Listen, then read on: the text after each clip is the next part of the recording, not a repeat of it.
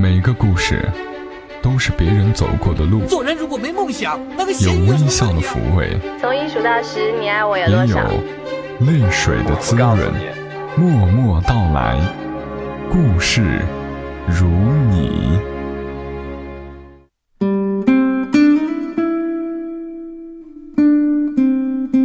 默默到来，故事如你。这里是由喜马拉雅独家播出的《默默到来》，我是小莫，在每个周三的晚间和你相伴，和你来聊聊我们平常人身上所发生的故事。先要告诉大家，今晚和你讲的故事有个还算美好的结局，以免你怕听来难过而放弃听下去。故事的名字叫《那个嫁了穷人的女同学》，作者惋惜。我有个同学叫杨丽丽，名字普通，长相也普通，但她做过一件不普通的事儿，义无反顾嫁了一穷二白的学长，由穷人家的女儿变成穷人家的妻子。这样的弱弱联合，在大部分姑娘眼里，无疑是个噩梦。杨丽丽家条件不好。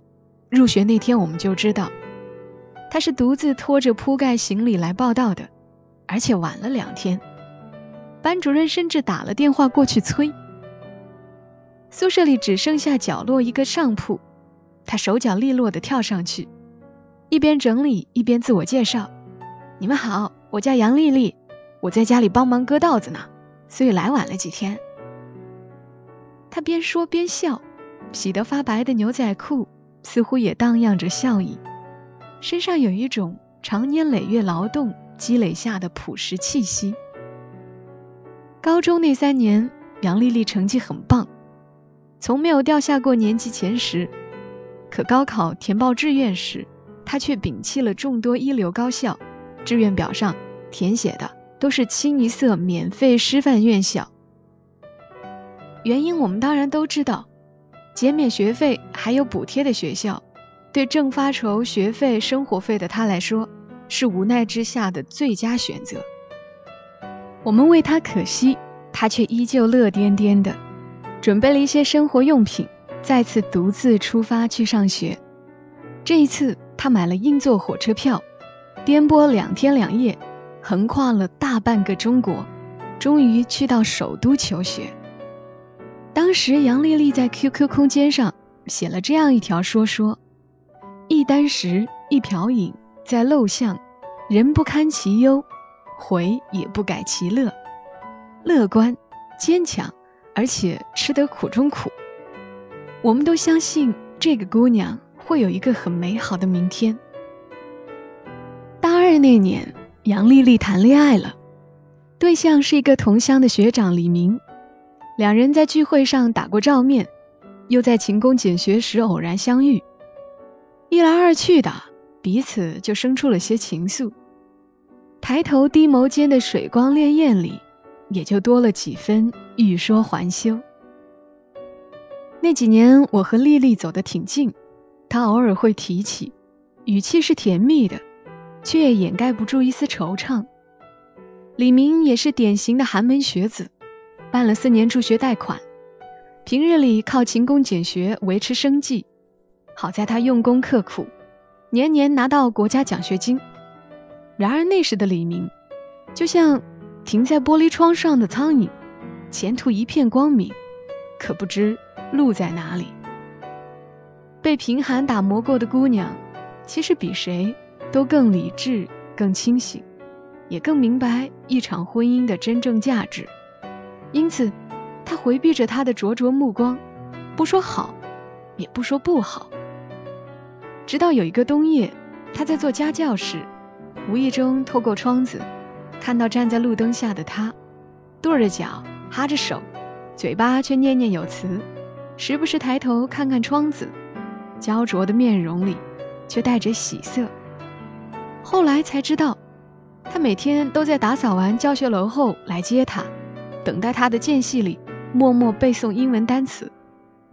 一个贫寒的年轻男孩，证明爱情的最好方式，不过就是对他好，为他去努力。李明是真的对我好，也足够努力，而我也是真的很欢喜。一个念头忽然从心底破土而出，眼看这寒冬漫漫，春心却猛地萌了芽，开了花。同宿舍的姐妹说：“不要和穷人谈恋爱，最好的年纪应该穿最美的衣裳，吃最好的美食，喝最烈的美酒。跟了穷人，这些都变成奢求。女孩子的青春耗不起，等她奋发向上，出人头地，别闹了，那多累。再说，你能保证她一定可以成功吗？”杨丽丽用一个淡定的微笑。来回应苦口婆心的室友们。回过头来看电脑，李明正好从 QQ 上发过来一段消息：“我决定了，签了安哥拉的工作，一年将近三十万年薪，我三两年就可以完成资本的原始累积。我会让你过上好日子，别人有的我会通过双手挣给你，可能会有点慢，但我不会放弃。”那几年过得确实不大好，两人吃过的大餐是校门口的鸡米饭，逛街只敢去地摊或横行的动物园，最折磨人的是寒假遇上春运，凭着两张站票穿越大半个中国，回到家骨头往往散了架，苦吗？真的有点。凡胎肉身的身躯，对吃喝享乐当然会有自然而然的向往，但在心理。和生理的较量下，占了上风的往往是前者，因为他记得李明把所有的鸡块都夹进了他的碗里，他知道李明用一年的奖学金为他买了大衣，他发现他悄悄订了他的机票，而给自己买了站票。世事的确艰辛，但有这样一个人，把你所有的心思和心愿都记挂在心底。为了给你更好的生活，一直向前奔跑着，那么，即使活在尘埃里，内心应该也能开出一朵花来。这也是至高无上的宠爱吧。哪怕到了最后，两个人依旧喝着白粥，咽着咸菜，也是相互依偎着的姿态。杨丽丽说：“我总是相信，爱情能成为我们前进的动力。”爱情从来都不会因为贫穷而卑微，卑微的是被贫穷轻而易举改变了三观，甚至抛弃爱情和梦想的那些人。李明毕业就飞去了遥远的非洲大陆，在赤道上修桥铺路，用汗水生动诠释了“血汗钱”这三个字的真正含义。杨丽丽原本不舍得心上人去吃苦，但李明义无反顾。去非洲是很苦，胜在收入可观。作为一个男人，他觉得自己有义务在女友毕业前存够钱，给她一定程度上的安稳和富足。于是大学最后一年，杨丽丽的日子前所未有的宽裕了起来。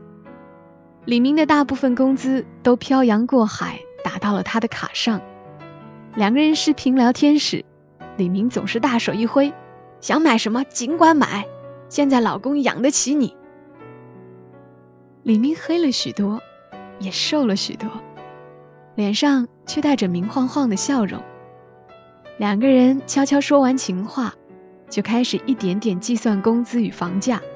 作为定向培养的师范生，杨丽丽必须回到家乡的学校任教。李明便决定合同期满后回乡。买一套房子，再用三年积累下的经验开一家小小的建筑公司。这样一来，父辈的艰难困苦基本已经远去。对吃惯了苦的两个人来说，这已经足够幸福。真正值得爱的那个男人，也许会让你苦一阵子，但不会苦一辈子。而真正值得爱的那个姑娘，也断不会计较你一时的落魄。她身上散发着的温柔和坚韧，也必定可以成为你最坚实的后盾力量。今年秋天，李明终于回来了。此时的杨丽丽已经在家乡做了两年中学语文老师，接机那天，他发了一条朋友圈，是三年前的照片，拍与李明毕业那天，是两人在校门口的合影。他还写了一句话：“那年我们很穷，但很快乐；现在我们不穷了，依旧很快乐。”世间有一种极致的成就和幸福，是寒冬里的两个人手牵手，一步步走到了春天。当百花齐放，风光旖旎，陪在我身边的还是你。主导爱情的从来都不是贫穷，而是两个人共同变好的心。这世间的确很现实，但总有一个角落容得下。认真相爱的一对男女，以及相濡以沫的两颗心。的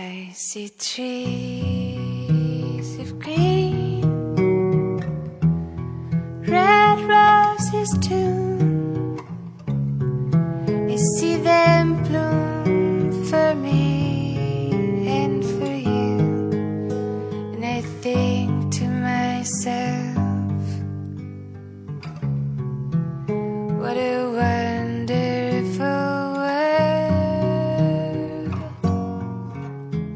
是来自于作者惋惜，清扬惋惜的惋惜，他的公众号就是惋惜清扬。他是一个九零后，熬鸡汤讲故事。我们总是听败给了现实的故事，今天也讲一个两个人一起变好的故事，在寒冷季节里给你带来一些暖意。好啦，今晚的节目就陪伴你到这儿。如果想收听小莫更多声音。也可以关注“默默到来”的公众号，“默默到来”的全拼再加一横。我们下期声音再会，小莫在长沙跟你说晚安。The